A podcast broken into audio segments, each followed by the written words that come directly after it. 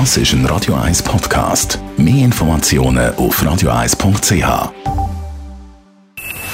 Best auf Morgenshow wird Ihnen präsentiert von der Alexander Keller AG. Ihre Partner für Geschäfts- und Privatumzug, Transport, Lagerungen und Entsorgung. AlexanderKeller.ch Ja, das Leben hat wieder Sinn. Nach einem bisher ja, eher schlimmen Jahr gibt es doch einen Lichtblick. ABBA ist nach 40 Jahren wieder zurück. Hi, I'm Björn. And I'm Benny. And we're here back in London to announce that we have made a new album with ABBA. We have also made a, concert. We're working on it. And that will take place just behind us here in a newly built arena for that purpose. Im November gibt es ein neues Album und nächstes Jahr eine virtuelle Konzertreihe in einem speziellen Theater in London. Für das haben sie fünf Wochen lang vor 160 Kameras all ihre Hits aufgenommen und sie müssen ihre Bärte abrasieren. I'd say the, the worst of it all, and I'd say the only big problem was that we had to shave our beards. Ah, Frauen übrigens nicht. ah.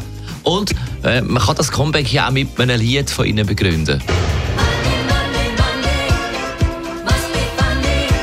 Aber sehr böse von dir, Dani. Sehr böse. Dann haben wir heute Morgen in unserer Rubrik «Weisst noch» über den Hellraumprojektor geredet. Brocki Schreiber haben wir dem auch gesagt in der Schule. Das mit dem Christian Hugi, Präsident vom Zürcher Lehrerinnen und Lehrerverband. Und er hat festgestellt, dass sie im Schulhaus sogar noch so einen Brocki Schreiber haben. Ich habe gerade mit der Stunde festgestellt, dass wir im Schulhaus noch einen haben. Gestern Abend, beim Elternabend, bin ich im, bei uns in der Aula gewesen, und da hat es irgendwo im Abstellkämmerli hat's noch einen.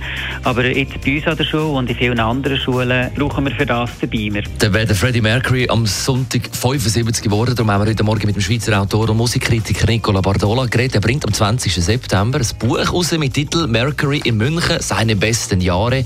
Was viele nämlich nicht wissen, ist, dass der Freddie sechs Jahre in München gelebt hat. Ende 85, Anfang 86 hat er vermutlich in München den AIDS-Test gemacht und ist positiv getestet worden. Das heißt, ab dieser Zeit, also auf der Magic Tour 86, hat er schon gewusst, ab dieser Zeit ist der Schatten von HIV über ihm gelegt, über sein Leben und es sind nur noch fünf Jahre bis zu seinem Tod. Das heißt, in der Münchner Zeit war er noch unbeschwert und sehr optimistisch und zuversichtlich, dass er nicht AIDS-krank ist.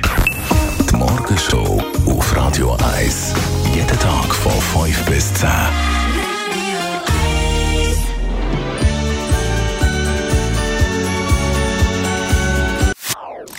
Das ist ein Radio 1 Podcast. Mehr Informationen auf radio1.ch.